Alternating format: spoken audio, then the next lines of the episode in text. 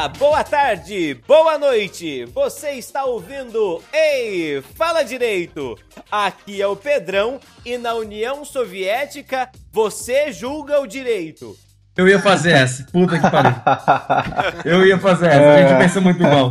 Ah, Pedrão. É um alento ouvir sua abertura, cara. É um alento ver sua abertura. Ver não, ouvir sua abertura. Muito bem, meus amigos. Perestroika é uma marca de vodka. Ah, que bom, que bom que tem alguém aí. Aqui é o Rafa.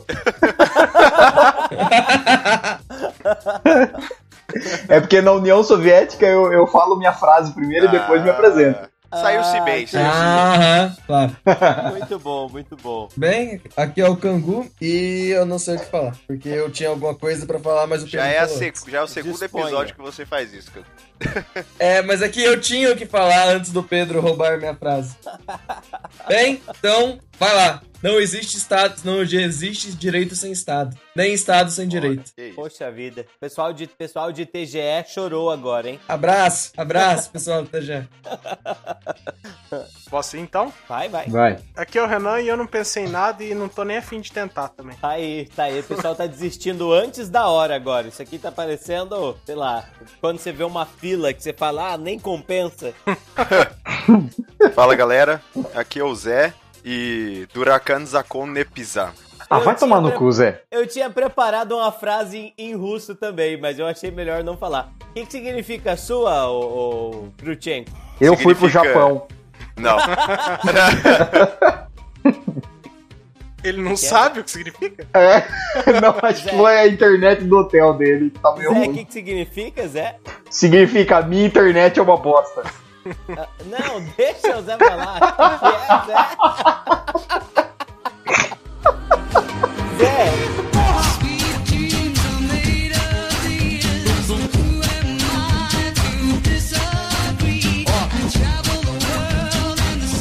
Vocês estão conseguindo me ouvir ou não? agora sim, Zé. agora Vai, sim. Fala de novo. O que é que significa? Não há lei para os idiotas. Ah, achei que era não há internet em Piracicaba. Pode ser também.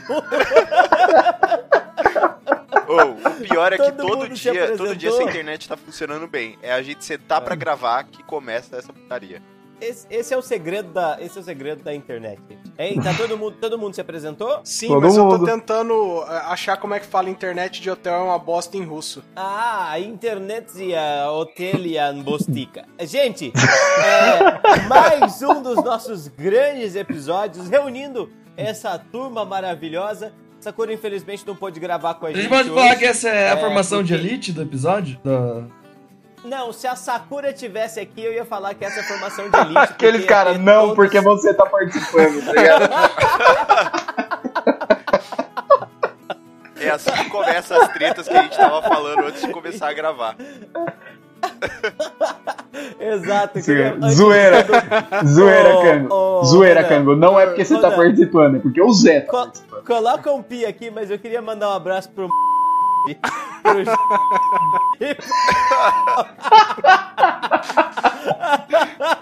Filho da puta. BFF, né? que era sobre eles que a gente tava falando, né? Bom, a gente não fala qual que é o tema do nosso podcast agora, né? Não, não, fala, Não, fala. você que pode sabe, falar. Pedro. Pode falar, Ah, pode então não falar. Maravilhoso. Caríssimos ouvintes, camarada ouvinte, você que nos ouve de todas as extensões de territórios dessa União das Repúblicas Socialistas Soviéticas Brasileiras. Esse é o-! Ah, seu filho da puta! É zoeira, hoje só tem silêncio e desprezo, não tem e-mail não. ah, não tem e-mail. Tá.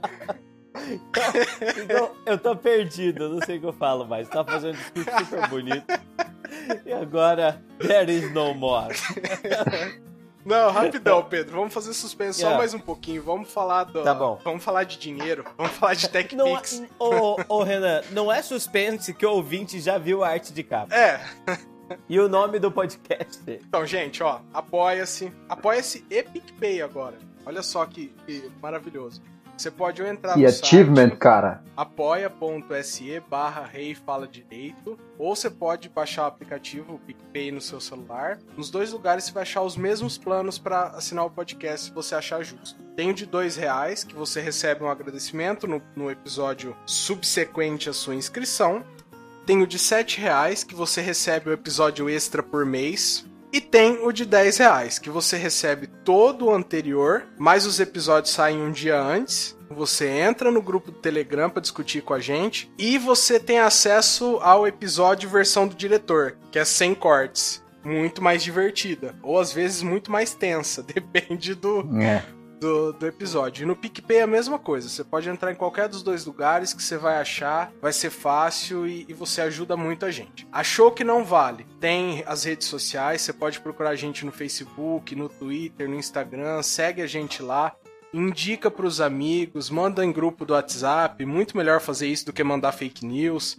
Você pode entrar no nosso site reifaladireito.com. Vai ter link para tudo isso aí na descrição, a gente vai deixar isso aí para vocês. E co- cogita, por favor, cogita aí assinar nosso podcast aí pra gente produzir conteúdo legal. Alguém trouxe alguma comparação do valor do nosso podcast? Você sabe quanto tá custando um pacote de Trident? Um pacote de Trident. Quanto é que tá custando, Melado? Tá custando mais caro do que você apoiar a gente por mês. Então, É, quer- quer na ver próxima- for- pode nesse final de semana, no próximo final de semana que você ouvir esse podcast for sair, em vez de você comprar um pacote de Trident, compra um- uma bala Sete Belo e usa esse dinheiro pra apoiar nós. É, não, quer ver se for aquele Trident da, da caixinha verdinha, sabe? Que é uma bolinha, sabe? Ah, aquele sim. mais grossinho da casquinha de açúcar. Aquele Sim. lá, o pacote custa, a caixinha custa 11 reais, meu amigo. 11 Então. reais. Com 11 reais você financia pelo menos um milhão de podcasts como o nosso, ou mais. Entende? E, e aí, e aí só, só essa ideia, entendeu?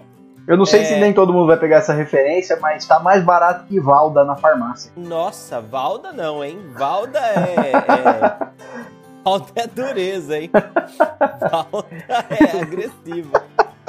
Quando eu era criança e ia da farmácia, eu queria comprar aquele chiclete e minha mãe falou assim: não, não, é remédio, filho. Você não pode. Eu, meus pais compravam pra mim, só que eles deixavam comer meio, depois meio só. Não podia comer inteiro, senão... É, porque é, é- é remédio. É. Ai, ai. Bom, vamos lá, vamos falar sobre o episódio, Renan? Ou nem? Tem Vamos subir uma musiquinha divertida só pra cortar o Pedro de novo e depois a gente volta. Ah, então vai, sobe a música.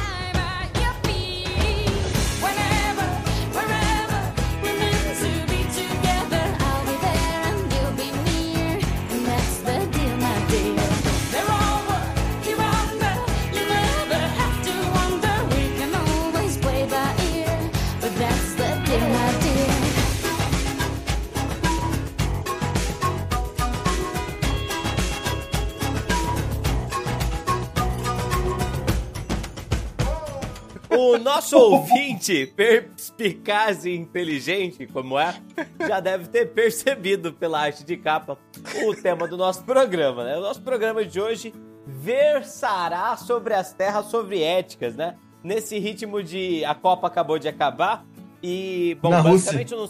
É, A Rússia, Copa acabou de exato. acabar na Rússia. É, é bom marcar, porque às vezes a gente não sabe, o ouvinte pode estar ouvindo isso em outra dimensão, pode estar ouvindo isso daqui Na 100 Crimeia. anos, daqui 400 anos, na Crimeia, exatamente. E você pode estar sem saber o que aconteceu. Nós estamos no ano de 2018, nós tivemos aqui a Copa do Mundo na Rússia, e quando a gente fala de Rússia, Rússia lembra o quê? Lembra a União das Repúblicas Socialistas Soviéticas. E vodka. dentro dessa ideia, nada mais legal do, ou diferente ou mais relacionado ao direito do que a gente falar sobre o direito da União Soviética. É esse o tema do, do podcast de hoje, senhores? É, já que você disse, né? Já que eu disse. Não era, mas Agora agora vai você ter que falou, ser, não né? tem como voltar atrás, né? o podcast de hoje tinha outro tema e virou É. esse agora, tá ligado? Bom, eu posso, posso abrir? Posso começar falando rapidinho? Mas é claro. Pode Bom, abrir o que você senhores, quiser aí. Opa, muito obrigado. É, isso é sempre, sempre uma delícia. Fazer É, a piada do tiozão aqui. Abre pra gente. É, eu vou, vou abrir pra vocês passarem. Eu acho que um- um- uma coisa interessante desse tema é o seguinte, né? Quase sempre quando a gente fala do direito, o direito tá associado é, muito a propriedade, a manutenção, a defesa da propriedade, a relação de contratos que tem por trás uma ideia de Estado que se fundamenta na propriedade, no def- no- na, na- na defesa da propriedade privada, né? Aham. É, e isso é muito típico do nosso pensamento, tanto relacionado ao direito, quanto pensado, quanto relacionado à tradição romana. É, o direito romano já era um direito que versava demais. Aliás, escute o nosso especial sobre direito romano, Ou um não. podcast maravilhoso, gravado por mim e por Cango, esse que adora mencionar a época que ele foi monitor de direito romano, não é, Cango? Um período muito bem aproveitado da sua vida, não é isso? Sim, sim, um momento da minha vida em que qual eu me orgulho muito. Exato, como o Cango aprendeu naquela época em latim, piper inculus oter refrescus est. É, com essas maravilhosas fundamentações jurídicas em latim. Bom, mas Deixa eu só pontuar um pens- negócio. O Fala, direito à fala. propriedade, inclusive, é um direito fundamental na nossa Constituição. tão, Só- de só tão importante, de tão importante que essa ideia, olha só, quase loquiana, é? olha que bonito, envolvendo aí os filósofos. Isso pensando no nosso modelo de direito. Mas por que falar um pouco disso? Simples, porque o direito soviético é diferente do nosso nesse sentido, não é, Cango? E esse é o ponto mais curioso ou mais diferente em relação ao direito? É, na verdade, o, o direito soviético tem algumas particularidades, né? Primeiro, eles têm uma, uma constituição com uma cláusula temporal, então era uma lei temporária, ela valia por 10 anos, né? Algo interessante. de ver. Ah, mas não- isso era por uma forma de controle geracional sobre. Para que uma geração não impusesse valores sobre as outras, isso, isso no papel, né? Na verdade, Aham. era simplesmente para o líder supremo ter poderes supremos. Aham. Uhum. Também era proibido estar desempregado na União Soviética. Se tivesse forças para trabalhar, você deveria trabalhar. Como diriam em Skyrim, no lollygagging. E, What? É, e a, a ênfase que a gente tem, principalmente no Código Civil, sobre direito de família é mais exa- exacerba- exacerbada no direito soviético. Eles controlam mais aspectos da vida privada.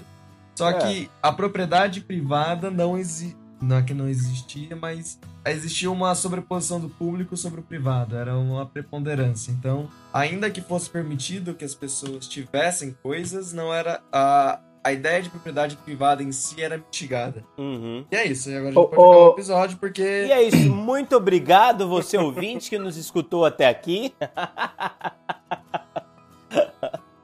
Ó, direito faz parte da superestrutura do modo de produção capitalista, então se não é capitalista, não tem direito. Então acabou. É isso aí. É, que que Valeu, foi? É, que Pedrão, eu acho que seria legal, só, como a gente vai tratar do direito soviético, eu acho que seria legal você explicar a Revolução Russa, alguma coisinha meio por cima. Não? Ah, é, é, Acho que sim, acho que sim. Acho que faz sentido. A gente- Revolução Russa foi uma revolução que aconteceu na Rússia. Exato. É, mil- 1917 acabou, muito obrigado. Uma revolução que foi russa, É, teve é. vários russos. Não, é, é, é interessante, é interessante pensar. é, Assim, né? Lógico, ouvinte, eu- por favor, ouvinte. Essa época é uma época um pouco perigosa, né? Uma época de polarizações. É, mas é sempre bom lembrar que a história ela tá para além dessas polarizações, né? Que algumas coisas acontecem. O que, é, o, que o Zonta vezes- quer dizer é que a história não se importa com a sua raiva de miguxa. Exato, exato. Se você gosta ou não, foda-se, tá bem? É, esse é o evento mais importante da história do século XX, assim, é, é, isso é marcado pelo Hobsbawm, que é o historiador de esquerda, lógico. É, né? Teve a é- Segunda Guerra Mundial, teve a Primeira Guerra Mundial, teve o pouso na Lua, mas a- a- a- o feito mais importante dessa época, da século XX, foi a Revolução Comunista. O se a pouso na lua pensar- foi tudo mentira, a terra é plana, não tem como você passar o domo que a lua tá pra cima dele, não tem jeito. É, isso. E tem aquele domo que protege também a Antártida, mas depois a gente fala disso. É, é lógico que a gente tem essas. A gente tem a Primeira Guerra Mundial, a Segunda Guerra Mundial, mas pensando para aquilo que toma, para aquilo que assume as discussões a partir de 1800, 1945, é, a oposição, a polarização entre Estados Unidos capitalista e União Soviética socialista é o que vai dar o tom do século, né? Mas vamos falar rapidinho do que acontece na União Soviética. Aliás, como a Rússia, Rússia. se transforma na União Soviética. No- na transição do século XIX para o começo do século XX, ali, é, de 1890 até 1910, a Rússia era, da Europa, um país, um dos países mais atrasados. foi o, foi o último país da Rússia, ô caramba, foi o último país da Europa a abolir a servidão. Ainda mantinha muitas estruturas ah, praticamente feudais e no século XX, enquanto nós tínhamos a Inglaterra quase que toda industrializada, a França quase que toda industrializada, a Alemanha, o norte da Itália, a Bélgica, todas essas regiões eh, fortemente industrializadas, a Rússia tinha duas cidades que eram industrializadas, São, São Petersburgo e Moscou, as duas maiores cidades da época, eh, e o restante de um país gigantesco, completamente dominado por uma estrutura feudal, né? A relação de senhores e servos ainda era presente, mesmo com a abolição Uhum. ah, dessa, dessa servidão. Né? Quando se abole no papel, nem sempre as coisas se aplicam à realidade. Né? Exatamente. É, e é in- Mas você é acha interess- então que o czar Alexandre II apenas aboliu no papel a servidão? É isso mesmo? Não, jamais diria uma coisa dessas, mas sim. Então, Isso não é pelo fato que jogaram uma granada dele logo depois? eu acho que eu acho que eu acho que a granada ele bateu no peito e ele não ligou muito para aquilo. É, a ideia é, é, pensando esse país que era um país extremamente é, rural, não faria muito sentido pensar numa hipótese socialista para essa nação. Ainda mais pensando que quando Marx sugere o caminho do socialismo para que se chegue no, no comunismo, ele sugere que o primeiro, a primeira nação da Europa que vai fazer a revolução é a Inglaterra. Porque Uhum. claramente a Não era a Inglaterra. Alemanha? tem a- Hã? Ele sugere a Inglaterra, mas depois ele chega a falar da Alemanha, não? Mas o primeiro a ser sugerido é a Inglaterra, não é? Não, é a única que tinha indústria mesmo, de verdade, né? Uhum, uhum. Mas ele chega a sugerir também que a Alemanha tinha mais condições do que a Rússia pra fazer a, a revolução, não? Ele chega a falar da Índia. Talvez ele esteja confundindo com o fato de que muitos na Europa pensassem que a Alemanha seria palco da revolução antes da É, Rússia. eu acho que sim, porque existe um movimento muito forte dentro da esquerda alemã dizendo que a Alemanha é a- o país mais apto para essa revolução, né? Tanto você Uhum. vai ter núcleos socialistas que acreditam muito em transformar a Alemanha num país socialista para que ele exporte o modelo de socialismo. Mas voltando à ideia da, da Rússia. Esse país extremamente rural, que não tinha absolutamente nada de industrializado, que dificilmente chegaria a uma revolução, é o primeiro país do mundo que faz a revolução de fato, tá? É, seja por conta de, como o Kango disse, na Alemanha, bom, aliás, como o Kango citou, né? na Alemanha nós temos também núcleos de esquerda, mas esses núcleos de esquerda terem que competir diretamente com a ascensão ah, do fascismo, e o fascismo toma o espaço da ação política, no caso da Alemanha, seja porque nas nações capitalistas, nas nações liberais, como é o caso da Inglaterra nesse momento, é, a Inglaterra tem mecanismos que controlam, mecanismos da burguesia para controle da população muito melhores e mais efetivos do que na Rússia. Em todo caso, nós temos no caso russo, né, não uma população que está extremamente convencida é, dos caminhos da revolução socialista, mas nós temos no caso da Rússia é, uma fragmentação política completa. Nós temos em 1917, o ano da revolução. Eu não vou falar sobre a revolução russa de 1905 porque acho que não vale a pena aqui. A gente está tentando Não, só, 17, em- só 17. é, né? encurtar essa história ao máximo. Mas lá em 1917 nós temos um czar, né? Um, um rei que controla de forma meio que absolutista a Rússia. Nós temos uma nobreza muito próxima desse czar, mas alguns nobres começando a se distanciar e querendo mais espaço na política.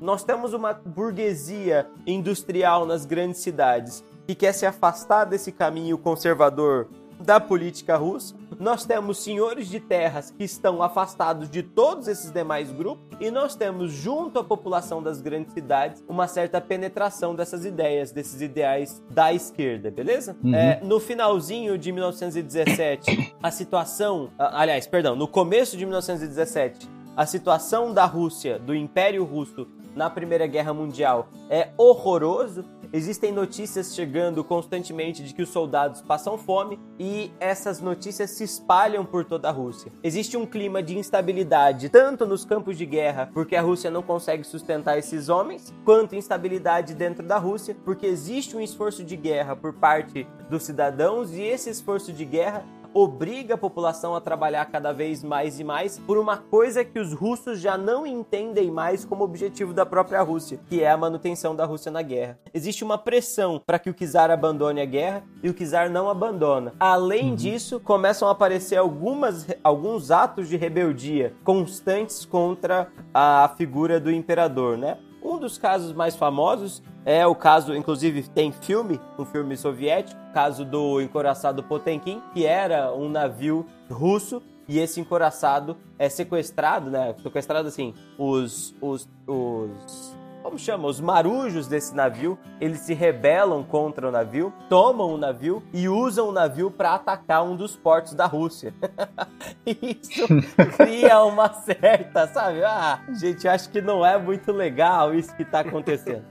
Enfim, é, em fevereiro a gente vai ter a primeira revolução que vai derrubar o czar e vai ser implantado na Rússia um regime controlado pelos chamados mencheviques. Você na sua escola deve ter visto essa historinha maravilhosa já. E esses mencheviques, eles são considerados por alguns autores mais liberais, por outros autores são considerados socialistas reformistas, homens que vão tomar o poder a princípio, só que não vão causar grandes transformações. Eles queriam que a Rússia primeiro se desenvolvesse industrialmente. Só que qual é o grande problema dos mencheviques? Primeiro, os mencheviques não matam o rei.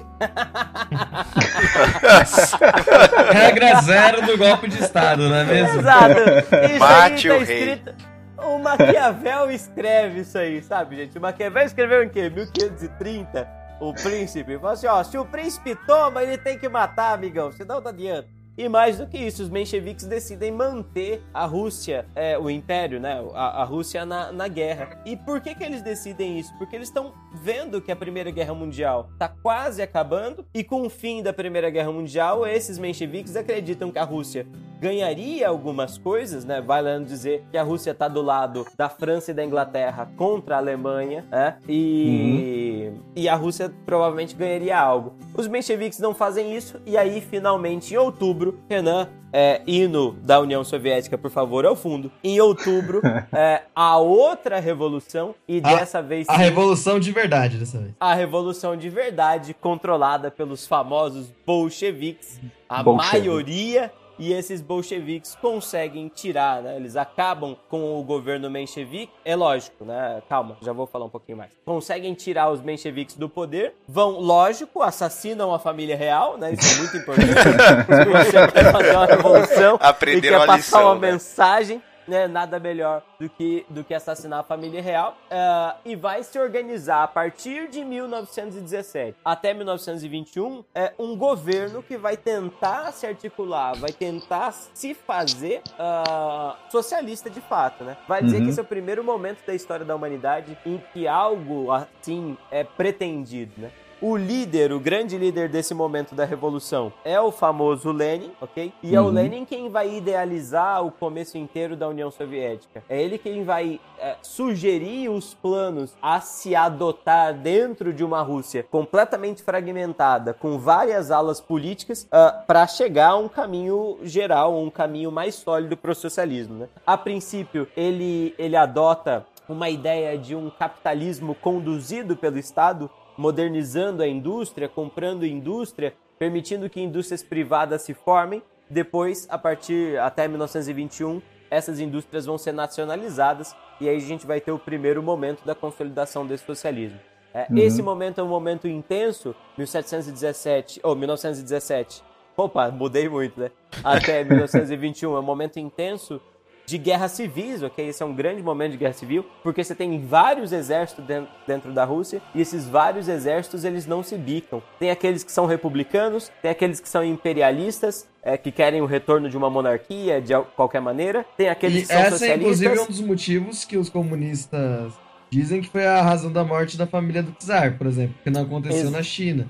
Exato, exato, exato, exato. E temos também os Ah, anarquistas, ok, só, né? só, só, um, só um ponto. Na verdade, não aconteceu na China porque a República da China surgiu com a queda da, da dinastia Ming, né? Exato, Mas- é 1920, né? Antes da Revolução de 53, 4.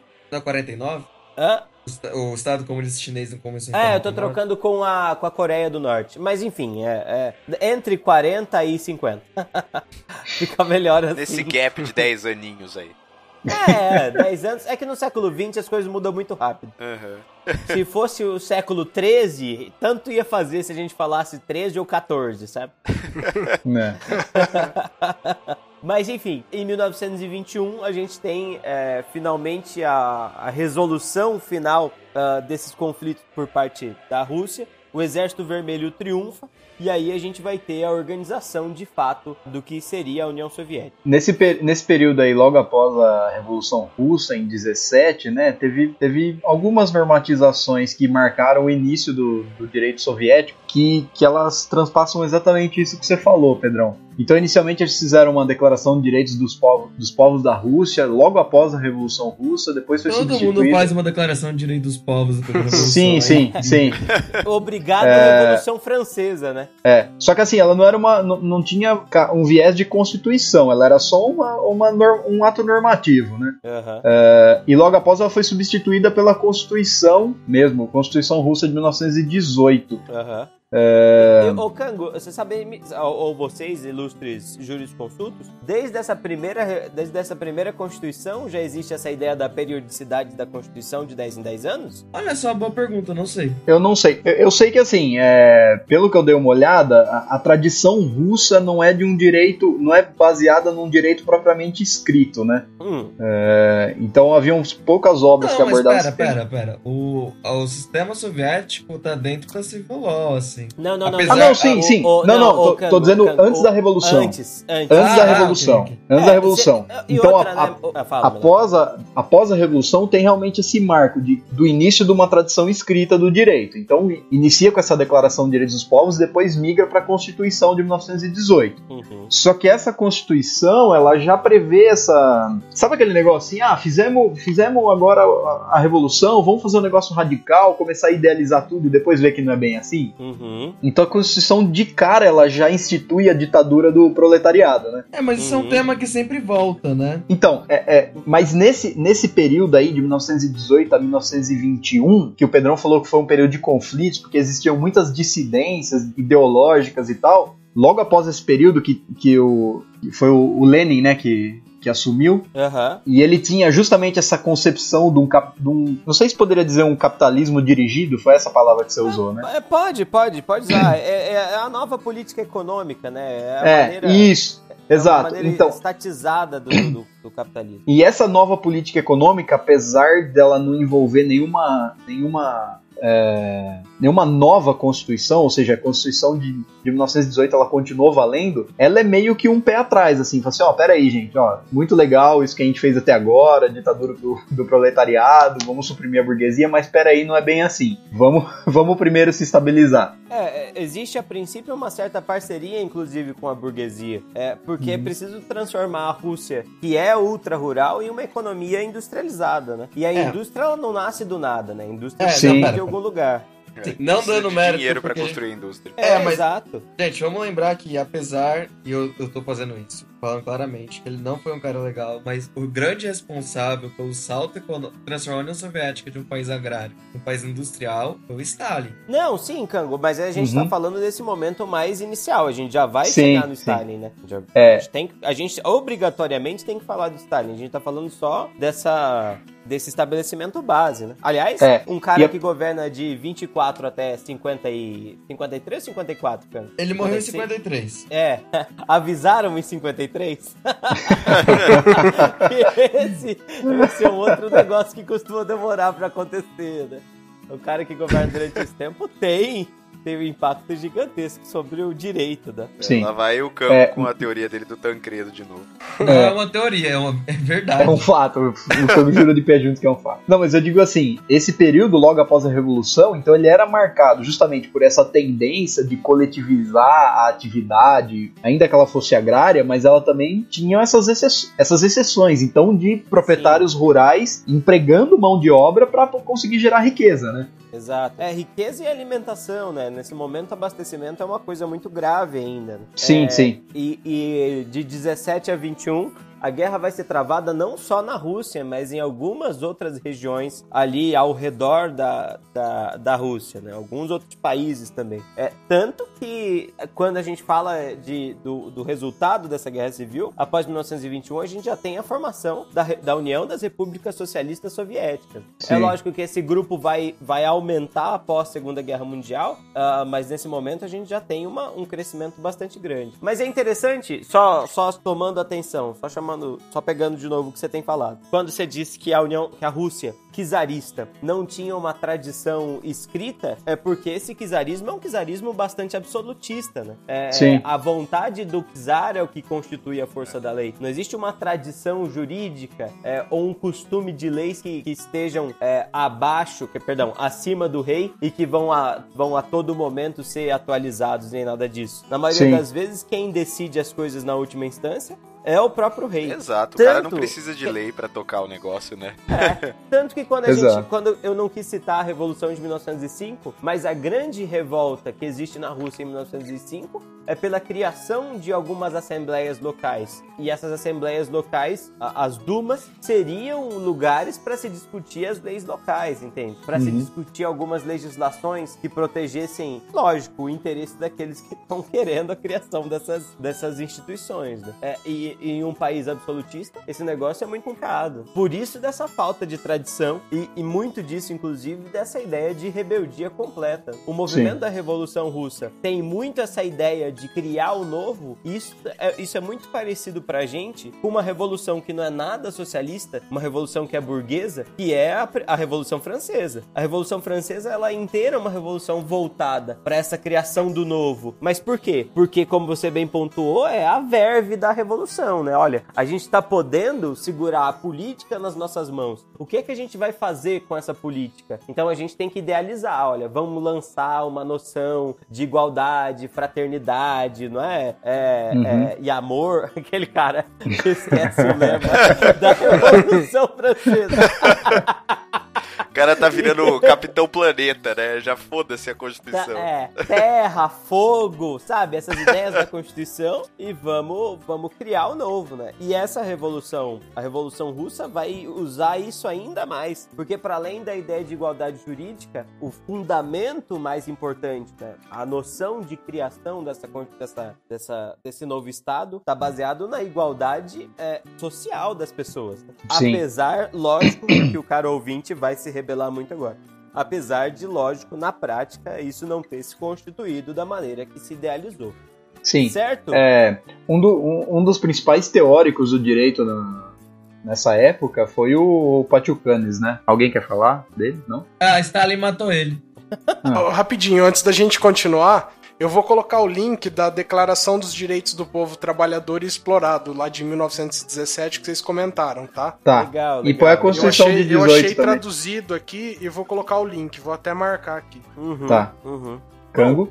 Não, falei já. O Stalin matou ele. Que mais? Não, can, can, Não, não, mas- O, não, o mas- Cango pula pro final do livro, né? A Não, alguém perguntou chegou... pra Chucanes aí. A Eu falei, gente não, Não. chegou no, a gente não chegou no Stalin ainda, cara. Isso. É que assim, a grande contribuição do, do Pachucanes é que ele passa a entender o trabalho como uma commodity, né? Então, assim como era o minério de ferro, como eram os grãos. Então, ma- mais do que uma exploração do homem pelo homem, ele entende como o trabalho como uma, uma mercadoria mesmo. E a partir do momento que você faz uma constituição que prevê a igualdade e a- sem a distinção entre classes e uma ditadura do proletariado, você já não admite mais que exista esse tipo de relação, né? Então, a exploração desse trabalho, ela, no entendimento dele, ela chegaria ao máximo com o capitalismo e é toda a normatização feita em volta da sociedade capitalista Uhum. e que para você atingir essa sociedade igualitária que era buscada, né, necessariamente era preciso, era imprescindível que você rompesse com essa ordem. Então a ideia principal da Constituição de,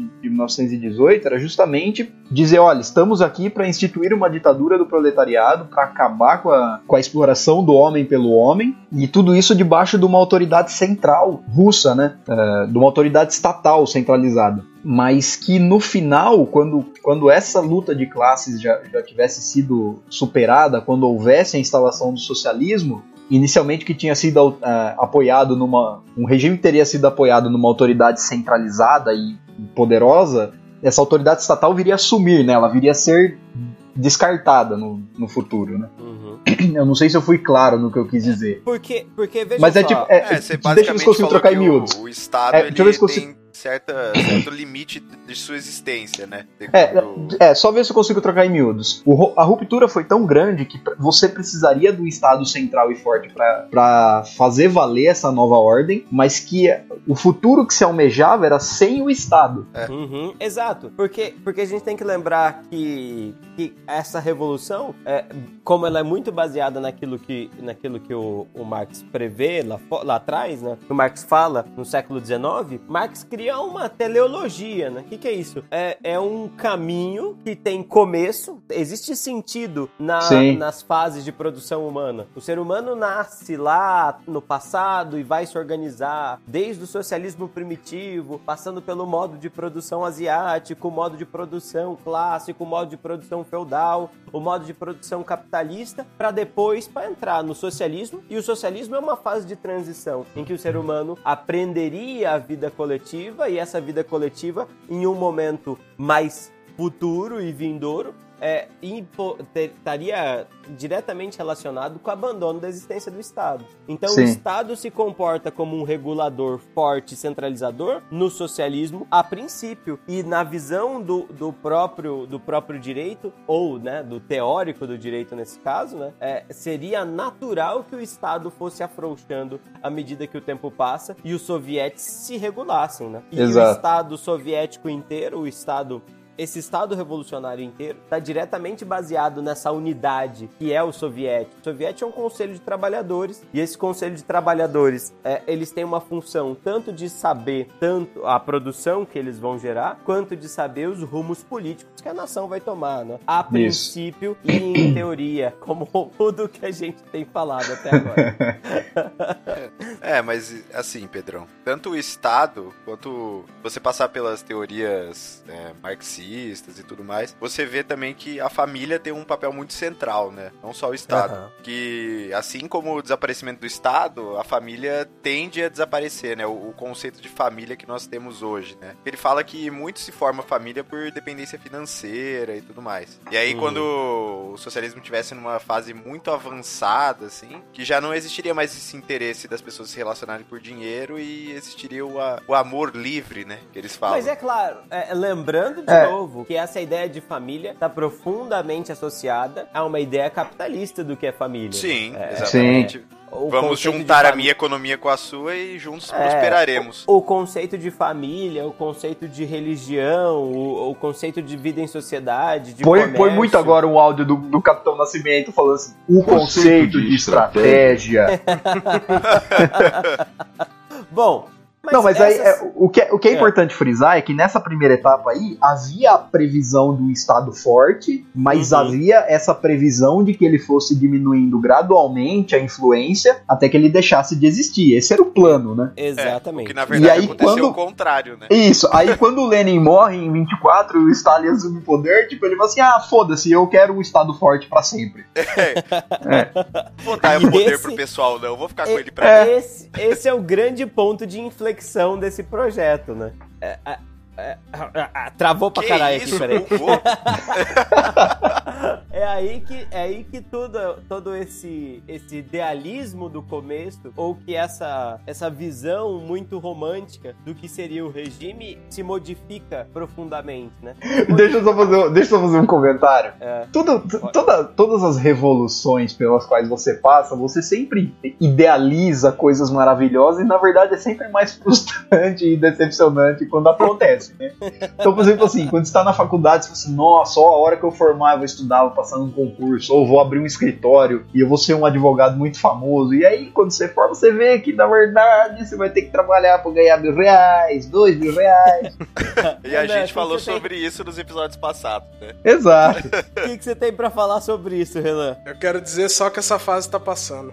Então, Você imagina o- os revolucionários dos russos conversando assim, assim, olha, ó, nós vamos fazer uma revolução, ó que beleza aqui, botando no quadro negro lá, assim, Não, olha, imagina segurando vamos o manifesto vamos instituir- assim. É, imagina- olha, vamos instituir uma, uma ditadura do proletariado, de maneira que ninguém mais se explore. No futuro, todos nós não vamos precisar um mais explorar o outro, o Estado não será mais necessário e todos sairemos pelas, pelas pradarias da, da Rússia, Pelados e pescando. pelados, é. E aí, aí contando, só que isso tudo É. em russo, é predaria, é pescandite, é da patatine, Patati, você falou?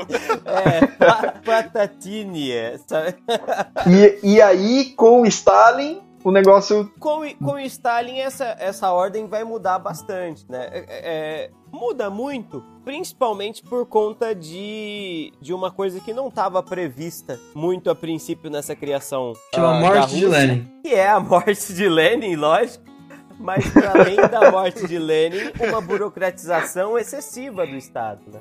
O Estado soviético que cresce para ser rapidamente transformado e transformável, ele vai se paramentar de uma de uma de uma burocracia gigantesca ou de uma imobilidade gigantesca e onde e essa mobilidade ela vai ser muito afetada pelo stalinismo, pela maneira que Stalin governa, porque Stalin é um cara que gosta de ter controle absoluto sobre as coisas, né? Ah, vá. Não é um con- é, não é um controle só da economia, como a gente vai ver nos planos quinquenais, mas é um controle da vida privada absoluta dos indivíduos, né? Aquilo que se pode considerar como revolução ou aquilo que pode se considerar como ser como inimigo da revolução, isso tudo cria, isso cresce muito durante o período do Stalin, né? E Stalin, à medida que o tempo passa, se transforma de um cara que tinha um grande apelo popular, uma grande habilidade de fala com o povo, para um cara que é um assim, ele vai manter com parte da população essa imagem de, de o pai da nação e tal, mas para os seus inimigos políticos, o Stalin se transforma no verdadeiro terror soviético. Né? Eu posso, eu posso Ele abrir uma dissidência? pra todo mundo Por- e falou. Eu quero abrir uma dissidência. Por, por Pra favor. todo inimigo político, seu adversário é o terror de alguma coisa, não? É, é exato, isso faz, isso faz todo sentido, isso faz todo sentido. Não que Stalin fosse bonzinho, ele realmente era o terror do Não. soviético. Cara, Mas, mas é, eu não acho que se Trotsky tivesse vencido, tivesse sido menos, tirasse a cabeça da bunda dele uns atos segundos, colocasse e resolvesse ver o que estava acontecendo em volta dele, como estava no testamento de Lenin. Vamos dizer, Kango, que a picaretada que o Stalin mandou o espião dar na cabeça do Trotsky acertou a mesa. Aí Não, o Trotsky tava antes, armado antes, e ele não, matou quando- o espião. Não, porque quando chegou nesse ponto ele já não tinha chance alguma de voltar Ah, ao poder da União Soviética. É, Kango, que tristeza. Mas vamos supor que Trotsky tivesse vencido. Eu não acho que as políticas de Trotsky seriam diferentes quanto à parte do terror vermelho, por exemplo. Talvez fossem diferentes na ideia de socialismo em um Estado só, que era advogada por Stalin, Aham. quanto que o Trotsky tinha parte da internacionalização do socialismo. Aham. Mas a, a ideia de criar um Estado em que é esmagada a oposição é típica de Estados autoritários, seja soviético, seja nazista, Uhum. seja de qualquer outra forma, seja capitalista. Sim, sim, sim, sim, sim. Então, a, o fato de ser soviético por si só não. E ser Stalin ali, por si só não era exatamente o, o ponto. Mas sim o fato Mas- de que Stalin era um autocrata. Sim, sim, mas isso tem a ver com o fato dele ser um autocrata e não por ser um Estado socialista. Isso, é isso que eu quero dizer. É, a a gente tá associando, a gente tá associando sempre essa, essa, esse excesso à figura do Stalin, porque esse excesso é, é dele, é próprio dele. E Só aí, um comentário, eu adoro como o Kango começa uma frase falando não, mas ele termina concordando com você. Hã? mas é porque, Não, mas isso acontece com o Pedro, com os outros não. é mas porque eu, eu e o Kango, a gente tá nessa já faz anos já, né, velho? Isso, isso. Mas o É. que eu quero chegar é não no sentido. Não é porque é um Estado socialista e não é porque, tipo, os opositores dele estavam falando que ele era o terror vermelho. Aham. Sim, porque os opositores dele estão sendo mortos, né? Stalin, Stalin. Uhum. E, e não era exatamente o terror vermelho, tanto quanto o terror de Stalin. Diferente. Uhum. Ô, ô, Kango, e vai ser justamente durante esse período do Stalin que, que essa visão mais inicial que a gente falou lá no comecinho do episódio sobre o direito soviético vai mudar bastante, né? É, né? Então, eu tava pesquisando aqui, por isso eu tava quieto. Aham. O... Porque quando eu falei da Constituição Temporária da União Soviética, eu lembro que tinha sido num livro. Aí eu resolvi, deixa eu pegar outra fonte, né? Aham. E aí, eu pesquisando aqui, é, na verdade, é a visão do autor de que a Constituição da União Soviética é porque ela é chamada Constituição Balanço, né? Ah, Que é uma Constituição dirigida ao momento presente. Quando é superada a etapa de evolução, ela deve ser reformada, mas não que houvesse a disposição expressa dela ser reformada a cada, a cada 10 anos, como eu vi no livro lá. uhum, uhum.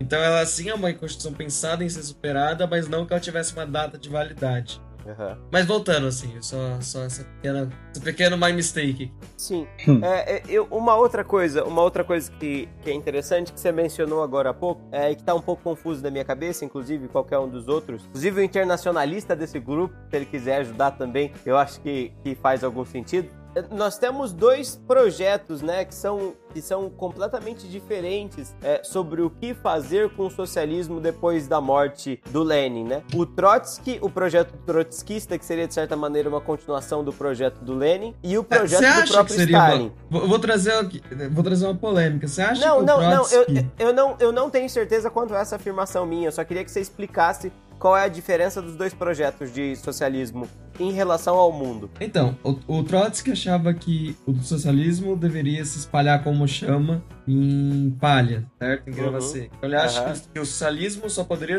é, sobreviver se ele acontecesse ao redor do mundo. Então, a ideia era incentivar ações comunistas ao redor do mundo e financiar e tudo mais. Era literalmente Aham. uma revolução mundial. Stalin, Aham. por outro lado, achava que era preciso primeiro fortalecer a União Soviética e depois Aham. partir para o mundo, porque ele, ele entende que uma vez que você dá esse passo, se você estiver fraco, você acaba sendo destruído. E eles meio que uhum. tinham uma chance só. Aham, São duas interessante. visões. Basicamente, a diferença entre um e outro é que um abusa bastante do, do, do hard power, né? Que o Stalin vai mais por uma linha dura, né? De fortalecer o Estado e posteriormente é, divulgar os ideais comunistas pro resto do mundo. E já o Trotsky, ele vai numa linha mais soft power, né? De, por- Não, só o, o Trotsky queria mandar Não. pra Alemanha. Não, cara, mas ele não queria Eu fazer acho um que tem Estado... a, dif- Não, a ele diferença, queria a pegar- diferença maior entre os dois, a diferença maior entre os dois é que o Trotsky, o Trotsky ele tinha uma visão mais internacionalista do negócio. Exatamente. Isso, isso. Ele- O Trotsky queria queria- fazer ele- mande ele- as tropas pra Alemanha pra incentivar a revolução comunista Isso. que estava avançando lá. Não, mas ele, Ele não tinha um entendia que a única só forma- de tropas, entendeu? Ele tinha uma Não, visão... ele tinha o ideal, a ideal do Trotsky era de tropas, cara. Não era esse negócio Não de conquistar corações de e mentes tropas. que eles. Não, não, esse negócio de conquistar corações e mentes que surgiu depois foi porque, um, ele foi alijado do Estado Soviético, então ele não mandava mais porra nenhuma. Então era conquistar a galera no livro, porque ia fazer o quê? Ia pegar um- uma espada e sair correndo? Tipo É, assim, o lance, o lance do Trotsky é que ele entendia que a única forma do, de lutar pelo socialismo seria a união da classe trabalhadora em escala isso, mundial. Seria isso, seria isso. Não, não é um soft power no sentido, ah, vamos ganhar as pessoas pelo exemplo. Tanto é que não é Isso. só isso, que Stalin, por todos os crimes que ele cometeu, e foram vários, ele era muito apegado na imagem que a União Soviética tinha ao redor do mundo. Então. Uhum. É difícil você ver um tratado que o Stalin assinou e se comprometeu, mas voltou atrás. Porque ele tinha essa ideia de vender a imagem da União Soviética. Dentro da União Soviética valia tudo. A lei O hoje Stalin era mais construa e eles virão, né? Era, era algo, algo mais assim. Enquanto o Trotsky é ocupem as- os barracos, o- o- ocupem as casas dos burgueses, o Trotsky, o Stalin era vamos construir as nossas casas e ao momento que nós, nós estivermos em muitos, vamos tomar a casa deles. Perfeito, perfeito. E analogia. outro ponto que ajudou a, convencer o Stalin de que não era a hora da Revolução Mundial foi uma tentativa de invasão da Polônia, não tão conhecida, em que ele foi derrotado. O, o, União- o Stalin? Isso, a União Soviética tentou anexar a Polônia, agora eu me re- esqueço do ano, acho que foi 27, Aham, e ele perdeu. As tropas Entendo. soviéticas. Isso fez com que ele sozinho, durante o banho, ficasse sentado, chorando, e aí se Pensando, perguntasse ainda não é hora. por que eu perdi? Por quê? Por quê? Não, foi mais algo assim, não estamos prontos. Prontos. Não, não estamos prontos. Tá,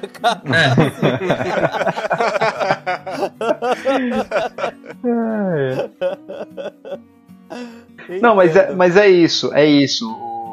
O- Dá a impressão que o principal objetivo do Stalin era construir um, um Estado socialista simplesmente para fazer frente ao Estado capitalista americano, né, norte-americano. Criar uma versão do sonho americano. Isso, o- o criar o sonho soviético e todo mundo olhar. Da mesma forma que olhava pro sonho americano, olhar pro sonho soviético e falar assim: olha, vamos fazer aqui também. Eu, assim, eu só queria chamar a atenção pra uma coisa, né? Ali, em- quando ele assume, em 1924, não é exatamente. Estados Unidos não, não estão vendendo esse sonho, né? Exatamente. O sonho americano é vendido no pós-Segunda Guerra Mundial.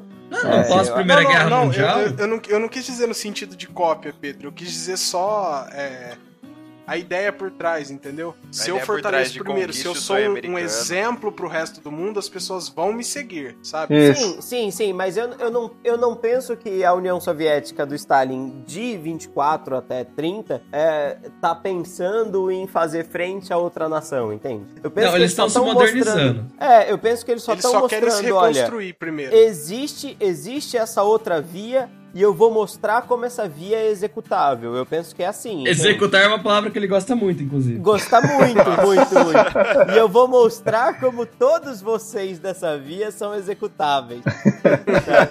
Mas é, mas não, mas não, não penso que seja que seja em oposição a, a outra nação. Talvez já seja em oposição à maneira capitalista de pensar. E isso vai se fortalecer muito na pós-crise de 1930. Né? É, Foi- nisso que eu, que eu me baseei na- nessa imaginação que eu fiz. Mais como uma propaganda socialista contra o capitalismo do que uma propaganda soviética contra os Estados Unidos, É, entendeu? Porque, porque pós 1930 isso vai ficar muito, muito claro, assim, né? O mundo, o mundo tá sofrendo diretamente essas consequências, enquanto a economia fechada que é a União Soviética não tá tão mal das pernas, entende?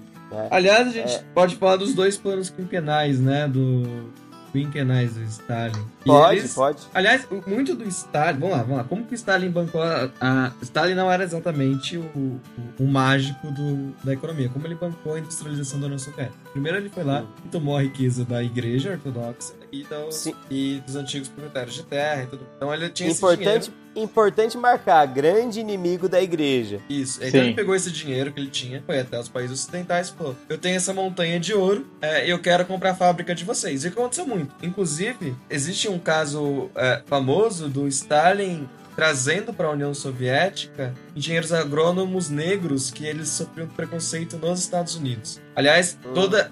Voltando ao ponto de que Stalin queria projetar uma imagem é, boa da União Soviética no mundo, ele, ele, Stalin, União Soviética, apoiou a defesa judicial de um caso que se provou posteriormente. Realmente o cara estava certo. De um crime, é, um negro foi acusado do assassinato de um branco. É, só que era meio absurdo as acusações. O próprio movimento negro dos Estados Unidos falava: não, a melhor resistência que tem é deixar ser condenado e executado. E o cara, não, cara, eu não quero morrer. e aí, galera, eu preciso da ajuda de vocês. tá? E aí quem apoiou ele foram foi o, o Estado Soviético, foi o Partido Comunista dos Estados Unidos, mas com apoio da União Soviética. Mas é um caso interessante. Ô, ô Pedrão, Oi. é, eu acho que cabe o esclarecimento pro nosso ouvinte. É, É. por que o Stalin era tão inimigo do- da religião? Ah, não é, né? Não é assim, não é, não é por um motivo específico. Eram vários. Aliás, Stalin foi estudou no seminário antes. É, É. e isso daí, cara, isso aí já traumatiza um pouco, É, né, velho? deve ser É. daí que ele levou o ódio, né? É, é, eu acho que o ódio vem parte daí. Mas o próprio pensamento socialista é um pensamento anticlerical, né? Aham. É, mais do que anticlerical, perdão. É um pensamento É um ateísta, né? Combate, né? É, É, antirreligioso. É, assim. E aí vão ter, vão ter autores que vão pensar de maneiras diversas sobre o porquê dessa, dessa coisa. Alguns vão dizer que isso tudo vem de uma má interpretação daquela parte em que o Marx fala que a religião é o ópio do povo, sabe? Uhum. É, nesse momento, o É. Marx não está diretamente criticando criticando a religiosidade em si, mas tá criticando a maneira com a qual a religiosidade caminha É feita. de, de mãos dadas com, com o capitalismo, entende? Isso, Sim. Que acaba É. cegando e alienando o trabalhador. É, mas é importante dizer que nesse momento, inclusive, nessa passagem de que a religião é o ópio do povo, ele tá até fazendo uma certa uma certa homenagem à igreja. Tá falando que, olha, a igreja, ela é uma espécie de bálsamo na hora da dor, tal, mas no final das contas a igreja é o ópio do povo, é aquilo que disfarça e deslumbra no momento das dores, né? É, Uhum. e aí essa essa é, um- essa é uma parte importante. E outra coisa, né, é a ideia de que a religiosidade está diretamente ligada com com a manutenção do Sendo status, quo capitalista, né? Exatamente. É, é Exato. lógico que a gente vai ter alguns movimentos após é, os- depois das escritas do Marx, né? Dentro da Igreja Católica ou dentro da religião, que vão tentar atualizar a fé para essas vertentes socialistas, né? Tanto que a Uhum. gente tem depois da. É, chama. É uma bula papal? Chama Rerum Novarum, uma bula papal emitida em 1891 pelo Papa Leão XIII. E essa bula é usada por muitas, muitas alas dentro da igreja de esquerda para legitimar a- e fundamentar a ideia de que todo cristão é naturalmente socialista, entende? Porque existe, né, uma. Existe um. Não tô falando que sou eu, tô falando que foi a galera que leu o Papa, viu? Viu? Tem uma galera que vai achar que, que existe um caminho muito próximo, né? Muito parecido entre aquilo que Jesus pregava e aquilo que é o caminho socialista, assim. É, então, essa religião, que é uma religião que durante muito tempo serviu os czares, que durante muito tempo serviu ao capitalismo, é uma religião que não vale a pena, né? E na visão do Stalin, a religiosidade tinha que ser substituída por um, algo ou por um culto do- ao Estado, né, a ideia de ideologia, ou por uma noção mais científica, né, desse, desse culto ao Estado. então, então é uma, a famosa substituição de seis por meia dúzia, sabe? É. A, a substituição que nos convém no momento. É, exato, exato, exato. Mas é, é, é, é isso, sabe? Esse, esse pensamento antirreligioso está diretamente associado com isso. Entendi. É. Entende? E existe Sim. alguma lei durante a União Soviética que proíbe práticas religiosas ou não? Cara, nossa, O stalinismo é, Então, tinha olha como só, uma das a- a- bases o ateísmo, né? Não, Eu não, não então, sei se era a- uma imposição. A União, a, a Constituição de 36 da União Soviética pregava a liberdade de religião, que, vamos ser sinceros, não existia de fato. Só que a relação Entendi. do Estado Soviético. Ô, ô, Zonta, depois fala do anátema. do- Ah, do- isso! Boa, boa, bem lembrado. É, mas a, a, a relação do Estado Soviético com a Igreja Ortodoxa é cheia de indas e voltas. Ela era às vezes proibida, às vezes admitida e e volta. Não, não dá pra falar que existia uma política consistente. Porque, porque tem que, a gente tem que saber também o seguinte, né? Como essa igreja ortodoxa, né? Que é o caso da igreja da Rússia, né? Na igreja católica é, apostólica romana, a igreja católica ortodoxa grega. Essa igreja católica ortodoxa grega, como ela é bastante fragmentada, como a autoridade dos patriarcas não é, é, não existe um patriarca ao nível do papa, por exemplo, é, esses patriarcas fazem o jogo da política. Então, alguns vão ser muito próximos à administração pública e outros vão ser contrários. Tanto que hoje o atual patriarca de Moscou é um cara que anda sempre com os carros mais ricos da face da Terra, porque ele é braço direito do Putin, sabe? É, e Conveniente, né? É, e aí os patriarcas que são contrários ao regime político russo atualmente, normalmente eles não são nem indicados para a sede de Moscou, entende? Porque o Estado russo faz utilização, sim, como todos os estados, né, de certa maneira, dessa aproximação para da religião quando faz bem. Entende? Sei. Tem um caso, eu, eu só não tô conseguindo lembrar. O Cango, o Cango citou bem. Foi um negócio que a gente descobriu, sei lá, deve ter uns, uns seis anos mais ou menos. Muito Tem uma- mais. É, é, sei lá, acho que quando eu comecei a fazer história, a gente começou a falar dessa merda. Eu descobri que existe, aliás, Lost, você que é de uma família bastante católica, É. você tá ligado que tem uma maldição papal? Que assim, tipo, o Papa É. pode lançar uma maldição sobre uma pessoa? Não, não sabia. É, é, é, não é, não é excomungar a pessoa, sabe? Excomungar é só dizer, ó, sua alma tá condenada ao inferno, velho. Beleza, nós não se fala mais. Existe um negócio dentro da igreja que é chamado de anátema. Então, entende? mas rapi- rapidinho, é, na verdade, a excomungar te leva para o inferno de forma indireta, né? Indireta, exato. Porque você exato. não pode entrar na igreja, então você não pode comungar junto com outros cristãos, e aí você vai pro inferno. É, exatamente, exatamente. O anátema é o negócio mais grave. É, é o Papa, a autoridade religiosa, falando pro cara que não só ele não vai pro inferno, mas é passando na terra qual é a condenação que esse cara vai sofrer no inferno, entendeu? É. É, meio que falar assim, ó, você tá marcado e, e não tem o que fazer, entendeu? É, e- Eu tô procurando gente- agora os a conceitos gente aqui. Descobriu, a gente descobriu eu e o Kango que teve um, um patriarca de Moscou que foi executado pelo Stalin e lançou um anátema sobre o regime socialista. Eu acho que ele acertou. foi super, foi super, Super afetivo, efetivo. sabe? Ai, ai. Gente, eu fiz uma o pesquisa anátema- rapidinha aqui. Parece que em nenhuma constituição soviética tava proibido qualquer culto religioso. É, então, eu sei, eu sei que tinha a, pro- a propaganda aspas, né? antirreligiosa, né? Eu acho que a de 36 era. A, eu não sei as outras, mas na de 36 existia uma é, expressa liberdade de crença. Só que É. Sim, sim.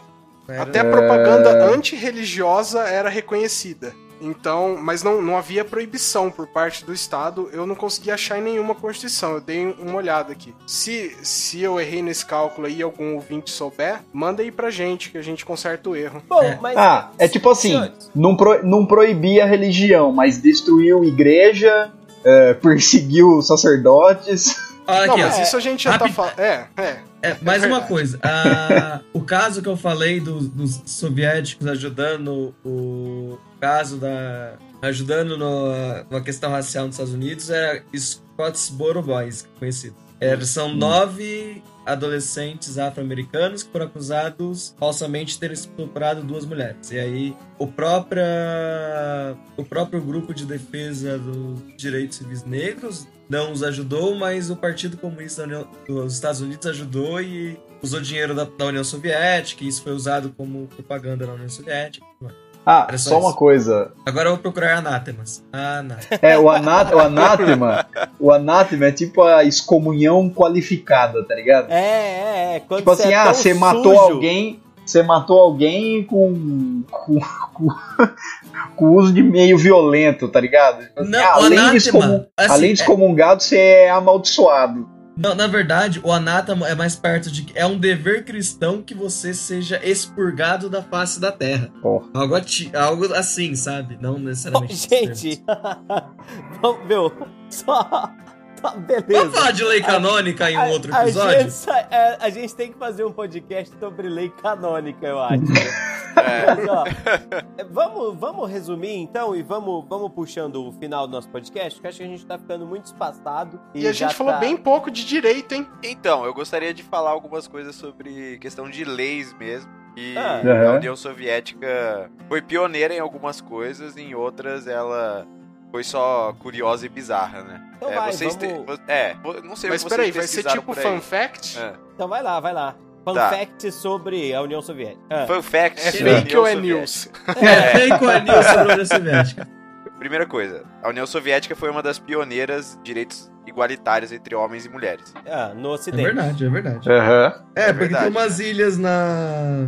Em algum lugar que também já tinha esses direitos, né? É, É, em, mas- México, a Tonga. Constituição de 36 já estava previsto a igualdade de direitos entre homens e mulheres. É, mas Tal- eu acho não que sei pre- se anteriormente já estava também, mas Não, exatamente. de- desde 1920 você já começa a ter leis na União Soviética que igualam as tarefas e também benefícios e pagamentos entre homens e mulheres. Se eu não me engano, a primeira constituição a falar isso foi a mexicana, não foi? Eu não tenho certeza, é um- é, um chute, assim. A de 1917? Isso. É, acho que sim, creio que sim. Mas enfim, porque é a primeira Constituição Social, né? Ela tem, ela É. tem, ela versa sobre, sobre a sociedade, mas interessante. O que mais é? Pouco ainda continuando nesse gancho dos direitos das mulheres, foi o primeiro país europeu a apoiar os direitos reprodutivos, especificamente a, a legalizar o aborto, em 1920. Poxa vida. que- Ó, que isso tá parecendo muito que foi uma forma de ofender a igreja, não tá? Não que eles se preocupassem com as mulheres. Ou sabe? talvez porque sem a influência religiosa seja uma decisão muito mais fácil, né? É, tem Sei isso lá. também. Ó, ó o Renan, polemista. Renan soviético, quem diria? Quem te viu, Renan? E quem Ah. te vê? E aí fica a recomendação do livro do David Heer, que é Aborto. E ele está aqui entre nós. Nossa, Aborto, você precisava fazer contracepção essa e piada. políticas públicas na União Soviética. E aí lá você vai encontrar um pouco mais sobre o que fala essa questão do, do aborto na União Soviética. Então, só pra reforçar, em 1920 eles legalizaram, aí em 1936 pelo baixo crescimento populacional, eles aboliram, então voltou a ser proibido. E muito disso porque o Stalin voltou, voltou assumiu o poder, né? Mas em 1955 ele voltou a ser permitido para casos em que a mãe corria risco de morte. Então aí, de novo, é o desenvolvimento do Estado competindo com a liberdade individual. Aham. Se- Da Claro. União Soviética, né? Você não tem exatamente liberdade individual. Isso não existe. É. Tá. É. é, Pedro, você vai poder falar um pouco mais sobre isso. Que a União É. Soviética tem, teve apoio ostensivo ao anticolonialismo. Teve mesmo. Especificamente Os Estados Unidos também de teve. independência da Índia. É, é, é. Pra sacanear a Inglaterra, quem nunca, né? Exato, é. Não é. Nesse caso é bom chamar atenção, né, gente? Aí a gente tá falando já num contexto pós-Segunda Guerra Mundial, é, em que existe. A, a maneira que, é, que foi colocada nas sua listas é faz com que o negócio fique muito mais bonito do que ele de verdade foi, né? É, esse apoio ostensivo Intensivo.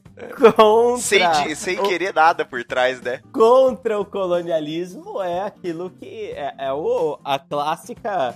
O clássico momento da Guerra Fria, né? O que a União Soviética está querendo é criar uma nova nação para que essa nação apoie o regime socialista. Exatamente. Criar novas nações espalhadas na costa africana, cri- criar novas nações é, no Oriente Médio, criar novas nações é, nos países orientais, mas sempre le- lembrando, quando a União Soviética ela cria esses novos enclaves, esses novos enclaves na maioria das vezes são socialistas, e esses países socialistas novos têm mais aptidão, não aptidão não é a palavra certa, mas mais propensão a fazer comércio com a União Soviética, né?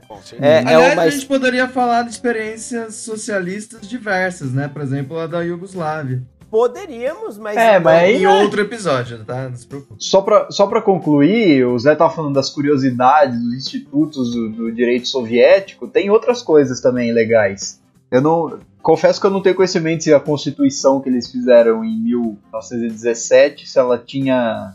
1917? É, 1917. 17 foram as Ah, declarações. não, 17 é a declaração, dos- foi em 1900 e... Isso, 18. Isso aí. E 18, exato. Eu não sei se ela tinha alguma previsão de controle, de constitucionalidade, alguma coisa nesse sentido. Cara, a Constituição é o que o Stalin disse que é. É.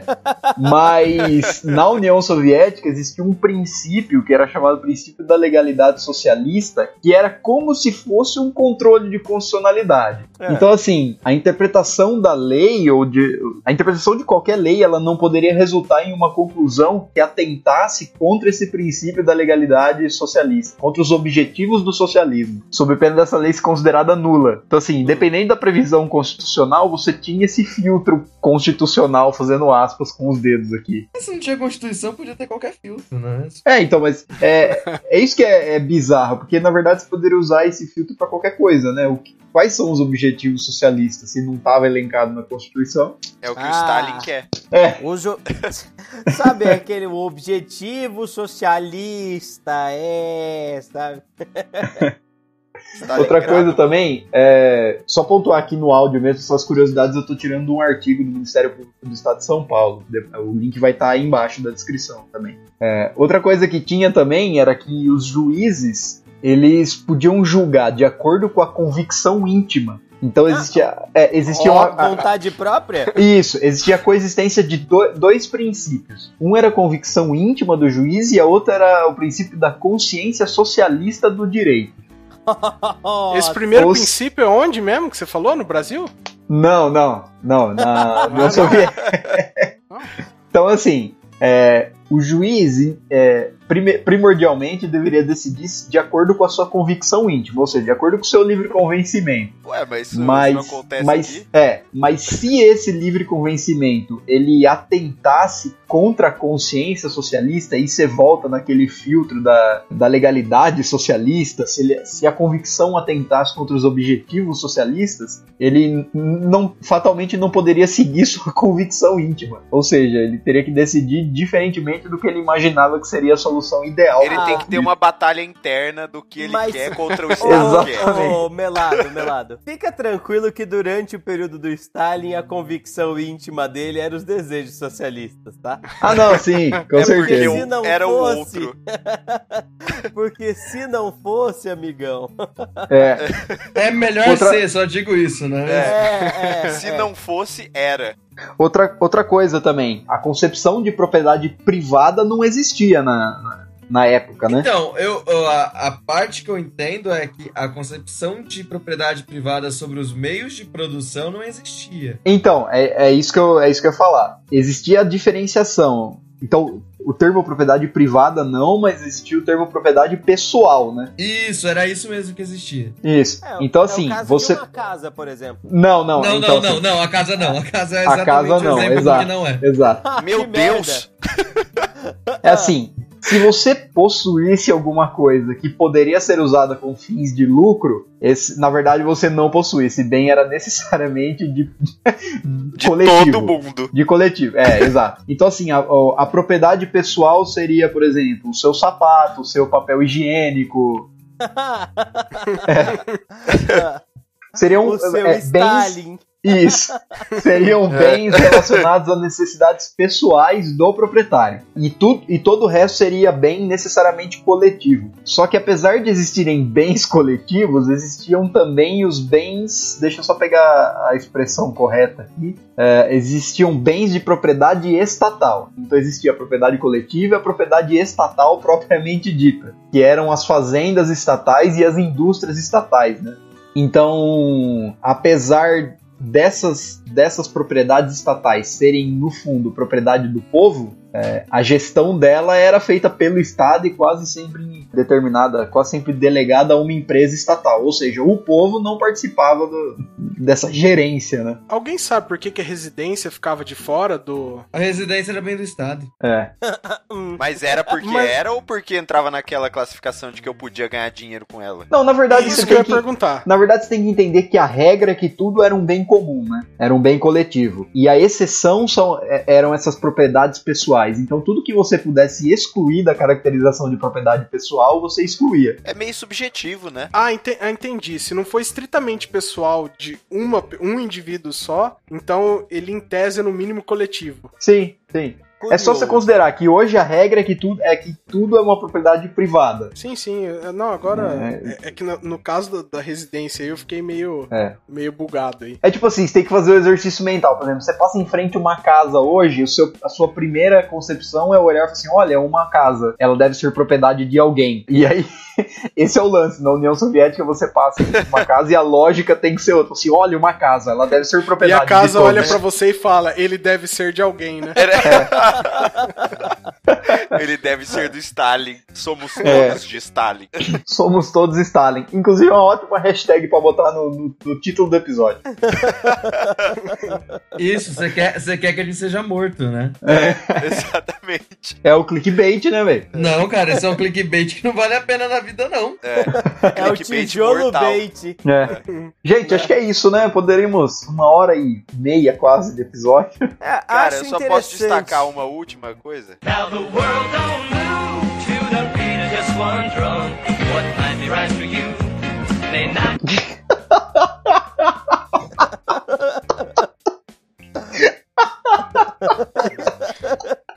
É, que entra ainda no assunto que é lei que tá na União Soviética, então achei importante citar, é a questão da, da lei soviética que garantia educação gratuita, né? É, tanto em nível superior como, tipo, graduação e pós-graduação. E aí um fato interessante de citar também é que muitos países que formavam o bloco, eles se beneficiaram com isso, né? Por exemplo, a Bielorrússia, antes de entrar na formação do bloco da União Soviética, não tinha nenhuma universidade e após 1991, né, com o fim da União Soviética, é, tinha mais de 22 instituições de ensino superior. Então, Olha foi um dos países que se beneficiou com essa. Eu, Lei eu de acho isso bastante lógico, né? Se ninguém pode ter propriedade, ninguém pode ter escolas, ninguém pode ter nada, na verdade. Então o Estado tem que prover tudo, né? É.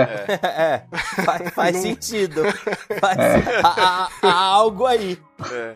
E uma Não outra tem Croton, que- que não tem Croton, Damásio, ângulo, né? Não tem jeito. Vamos parar de falar de instituições privadas, por favor. eu não falei a sua. Especialmente desse ramo, né? É. E, e uma última lei que foi bastante forte nos anos 80 foi da lei seca, cara. E A- ajudou a derrubar o ficando- Estado soviético, a lei seca soviética. Uma das maiores fontes de renda do Estado soviético era a vodka. E como, como, que, o, como que o Coiso concordou com isso? É, não foi no Stalin, não. Não, não. Era- Como, como o... O, Ai, como Brezhnev? Não, o Brezhnev era ação. O da, o da mancha na cabeça. Gorbachev. o Gorbachev? O Gorbachev. Não, Gorbachev. Você sabe Cara, por que, que a lei seca ajudou a acabar com o Estado um- soviético, né? É, É? Tava se tornando um problema constante nas ruas da, da Rússia, o pessoal ficando bêbado e tal. O cara. Não, é porque o cara olhava, o cara olhava, o cara olhava e falou assim, porra, esse carro não é meu, essa casa não é minha. Eu te, o, só o papel higiênico que eu uso é meu. Se eu não É, puder então, tomar umas viritas no final de semana. É. É, é. Se O não que tiver o decreto de sexta, não É. tem nada. Não, é. E... Já pensou que, que duro? A ressaca em Mother Russia, the hangover's not yours. É, mas como toda lei seca, ela não vingou, porque o pessoal, em vez de começar a usar vodka e aquela vodka russa que eu não lembro o nome, que tem um nome próprio, eles começaram a usar drogas. Então, Como tudo assim? bem. Era... Aquela A vodka Rússia não é vodka? É vodka, Não. mas a, não é a Rússia e a Stolichnaya. Ucrânia que... Samogon. O Samogon Hã? é uma vodka caseira. Ah, Nossa, é, é tipo a Maria Louca da, da Rússia? É o, a pinga de. de- É. A pinga de mandioca que os índios fazem. E, e também eles, ele tinha muita produ- igual a lei seca nos Estados Unidos, as pessoas acabavam ba- é, bebendo metanol e morriam. É. Como é que é? o pessoal começou Ou é começou a ter. ou- a- não, é, proibiram a bebida. Um, um traficante russo um- começou a ter muito poder, chamava Al Karpovone. Nossa, que horroroso que tá isso, gente. Pelo amor de Deus. É, eu acho que Nunca agora mais faça acabou. isso, né? É, Desculpa. Eu acho que agora acabou tudo. Foi pra terminar.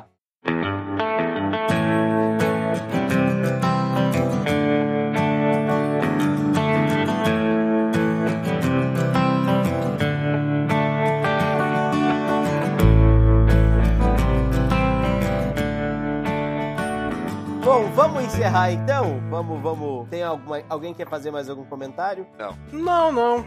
Eu vou pedir música, pode? Pode. O hino da União. Soviética. Pede, pede Hã? o hino da União Soviética. Bota a musiquinha do Tetris. A musiquinha do Pede Tetris. Kalinka. Nossa, a música do Tetris. Nossa, velho, Kalinka. Kalinka. Kalinka só perde. Não, não perde pra nenhuma. Kalinka é, É. melhor. Kalinka. Bota Kalinka por, por eu- voto ia- popular, porque a sua música não é sua. Eu ia falar que Kalinka perdia pra Katiusha, mas Kalinka é melhor do que Katiusha. Renan, como a música não é sua, Pode. é de todos, eu acho Pode, que você deveria não. colocar ne- Kalinka. ne- nesse episódio especial, né? É, é. Mas ó, é- não é qualquer versão de Kalinka, não, tá? É a do. Deixa eu só ver se eu encontro aqui. Andrei Rublev, é esse o nome? Isso! Andrei Rublev. Não, isso é um jogador de coisa, gente. É um Como que era de- aquele vidinho seu que você me mostrou fez aquele I am the man who arranges the blocks? É do Tetris. É o Tetris. Tetris. Tetris na versão. Caramba, Tetris versão soviética. Renan, você pode cortar essa parte inteira na edição, colocar nos extras? Peraí. É. Porque não é Andrei. Kalinka. Ivan Yuri. Rebrov. É, ou é Andrei, Andrei, ou é Yuri, ou é Ivan. Ó, É. é. um cara, é um cara que parece o Papai Noel, velho. É muito bizarro. Eu Como vou que ele mandar chama? no grupo. An- Eu vou mandar no grupo pra vocês. Peraí. Ah. Chama Andrei. Não, Ivan. Peraí, peraí. E Caio, Chama Túbio. Andrei, chama Ivan, chama, Chama Yuri, Carlos. Chama. Chama. Cauê. Gente, só vamos falar tchau e a gente corta a gravação? Então, vamos lá, peraí. Ó, eu tô mandando pra vocês.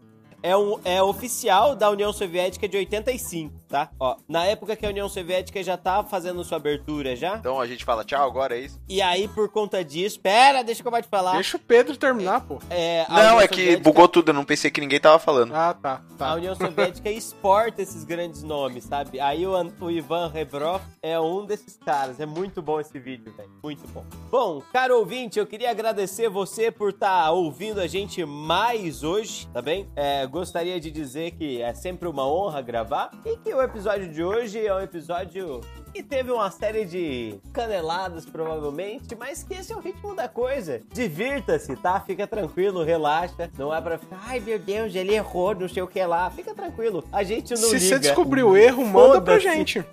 É, não. pelo amor de Deus. Exato. Manda é. pra gente que a gente corrige, cara. Isso É. aí é muito bom. O podcast Eu- só fica melhor. Eu Exato. posso ser bastante honesto, eu me senti meio assim. Ah, eu não vou falar isso, que isso vai gerar treta no mundo dos podcasts. Mas eu vou falar em off depois pra vocês. Mas, gente, Ah, muito eu sei, obrigado. eu sei o que você sentiu. Muito, Eu já muito sei que você vai falar. obrigado. A gente se vê no próximo programa. Tchau. É isso, é isso aí, galera.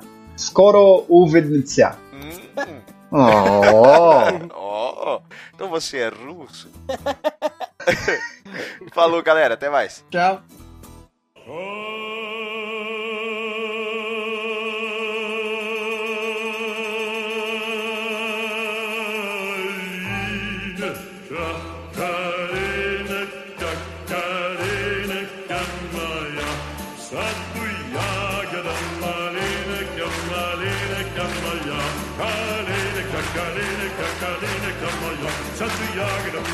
come Marlene, come along. Marlene, Katarine, Katarine, come along. Sandra Jager, Marlene, come Marlene, come along. Hey!